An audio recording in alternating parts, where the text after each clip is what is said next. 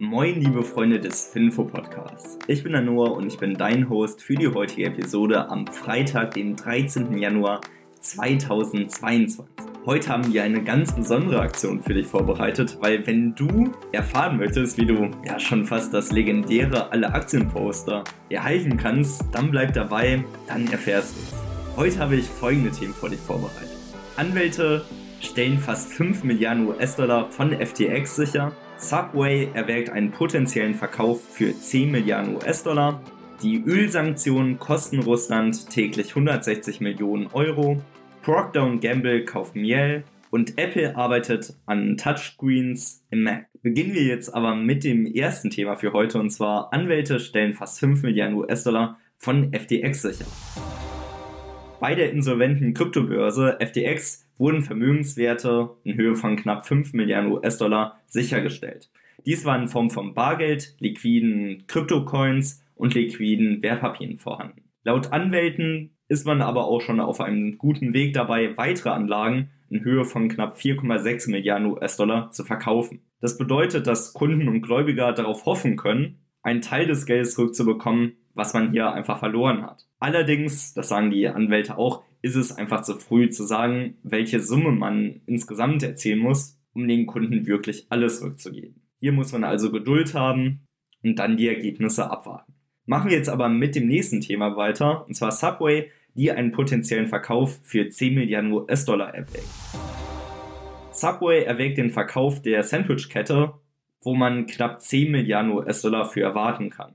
Man muss sagen, der Prozess ist in einem sehr frühen Stadium. Also Subway kann immer noch sagen, hm, wir wollen uns doch nicht verkaufen, aber derzeit sieht so aus, dass sie tatsächlich die Sandwich-Kette verkaufen wollen. Und das ist auch wirklich cool, weil Subway ist seit langem ein potenzielles Ziel für Private Equity Investoren und das Unternehmen mit Sitz in Connecticut ist auch eine der weltweit führenden Fastfood-Ketten mit rund 37.000 Standorten in mehr als 100 Ländern. Das Wachstum von Subway ist auch insbesondere in den letzten 18 Monaten positiv angesprungen, ausgelöst durch die Eat Fresh Kampagne, wo man hier mitunter auch die Brotrezepte etwas verändert hat und hier weniger Zucker beigefügt hat, weil 2020 hatte auch Irlands oberstes Gericht entschieden, dass man das Brot von Subway nicht Brot nennen darf, weil hier einfach zu viel Zucker drin ist. Die Rezeptur haben die deswegen etwas verändert. Und jetzt darf man in Irland auch wieder das Brot von Subway Brot nennen kommen wir passenderweise aber auch zum Fakt des Tages, weil Subway besitzt über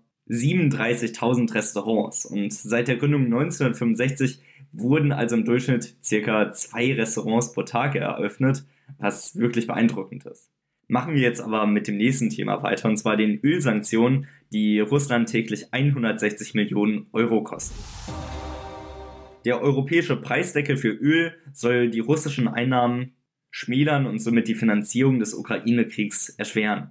Und Forscher des in Finnland ansässige Center for Research on Energy and Clean Air, kurz CREA, hat hierzu ein paar Studien durchgeführt und hat errechnet, was die ganzen Preisdeckel und die weiteren Sanktionen Russland jetzt überhaupt kosten. Und hier sind sie auf den Wert von 160 Millionen Euro gekommen und nach einer geplanten Ausweitung von den Sanktionen am 5. Februar soll es auf 280 Millionen Euro sogar noch weiter steigen. Was ganz interessant ist, das Ganze ist schon einberechnet, dass die Ölprodukte an andere Länder verkauft werden. Also obwohl man es weiterhin verkauft, macht Russland am 5. Februar vielleicht bis zu 280 Millionen Euro Verlust am Tag. Das ist wirklich eine heftige Summe und ich hoffe, dass das Ganze auch wirklich dazu führen wird, dass der Krieg wirklich schnell vorbei ist. Jetzt aber weiter mit der nächsten News und zwar kauft Procter Gamble das Schönheitsunternehmen Miel.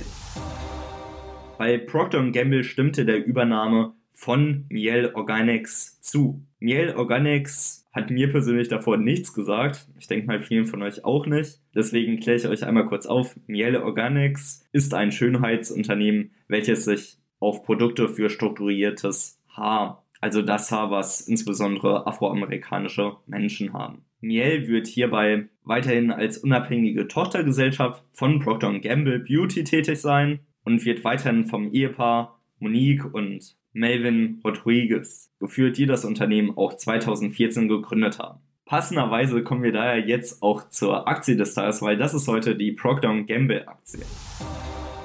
Procter Gamble ist ein amerikanischer Konsumgüterhersteller mit dem Sitz im US-Bundesstaat Ohio und verbindet über 65 Top-Marken in 180 Ländern unter einem Dach. Gegründet wurde P&G 1837 von dem Kerzenhersteller William Procter und James Gamble, ein Seifenhersteller. Das Unternehmen ist seit seinem Bestehen Innovationstreiber im Bereich der Konsumgüter. 1890 wurde die erste Seife für die Waschmaschine vorgestellt. Das Produkt war ein großer Erfolg. Der anschließende Börsengang sollte das Wachstum finanzieren. Durch zahlreiche weitere Innovationen und clevere Entwicklungen, wie einfach zu bedienende Rasierer oder Fluoridzahnpasta, baute sich P&G ein immer größeres Portfolio an Produkten mit echtem Mehrwert auf. Übernahmen, beispielsweise Gillette, ergänzen die Produktpalette und machten P&G schnell zum größten Konsumgüterhersteller außerhalb des Nahrungsmittelsektors. Heutiger CEO ist seit 2015 der 63-jährige US-Amerikaner David S. Taylor. Direkt nach seinem Studium der Elektrotechnik stieg er bei P&G ein und blieb dem Konzern über 40 Jahre lang treu.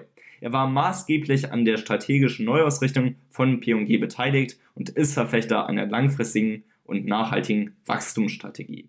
Und ihr merkt schon, Procter Gamble ist wirklich solide. Im Alle-Aktien-Qualitätsscore erreicht Procter Gamble solide 7 von 10 möglichen Punkten. Bilanziell erfüllt das Unternehmen alle Ansprüche einer Qualitätsaktie. Abstriche müssen aber beim Umsatz- und Gewinnwachstum gemacht werden. Für Dividendeninvestoren ist P&G äußerst attraktiv. Dank der geringen Verschuldung können die übrigen Cashflows direkt an die Aktionäre weitergegeben werden. Seit 1890 zahlt P&G pausenlos eine Dividende. In den letzten 65 Jahren wurde diese sogar jährlich erhöht.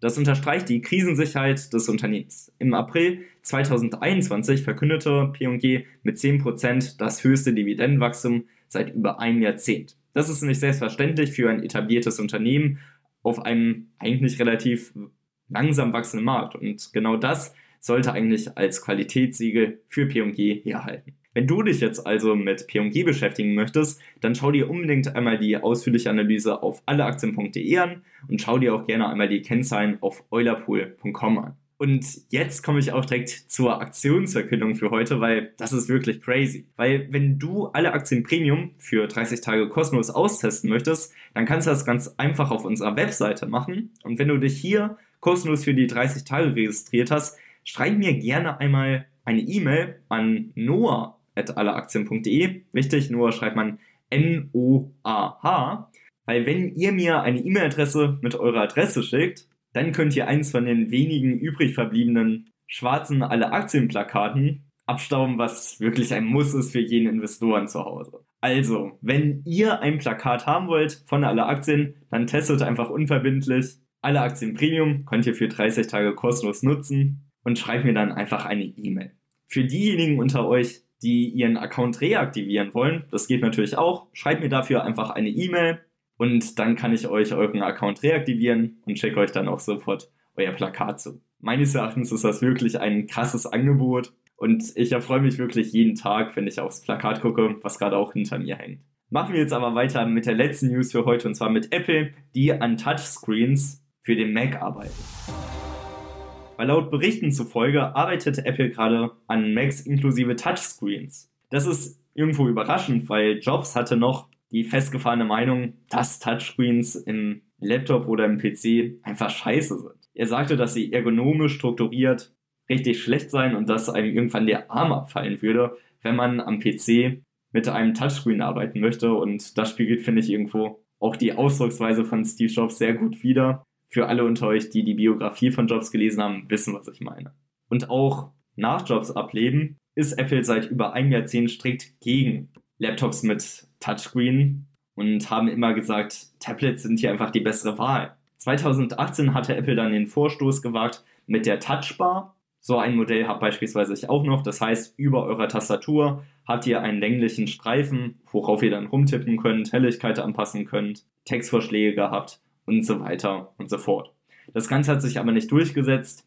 Ich persönlich muss auch sagen, manchmal ist das wirklich buggy und das ist wirklich einfach, einfach mit der Steuerungstaste zu arbeiten. Genau deswegen haben sie das auch eingestellt. Aber jetzt möchte man scheinbar daran arbeiten, dass man bis 2025 auch im MacBook ein Touchscreen hat.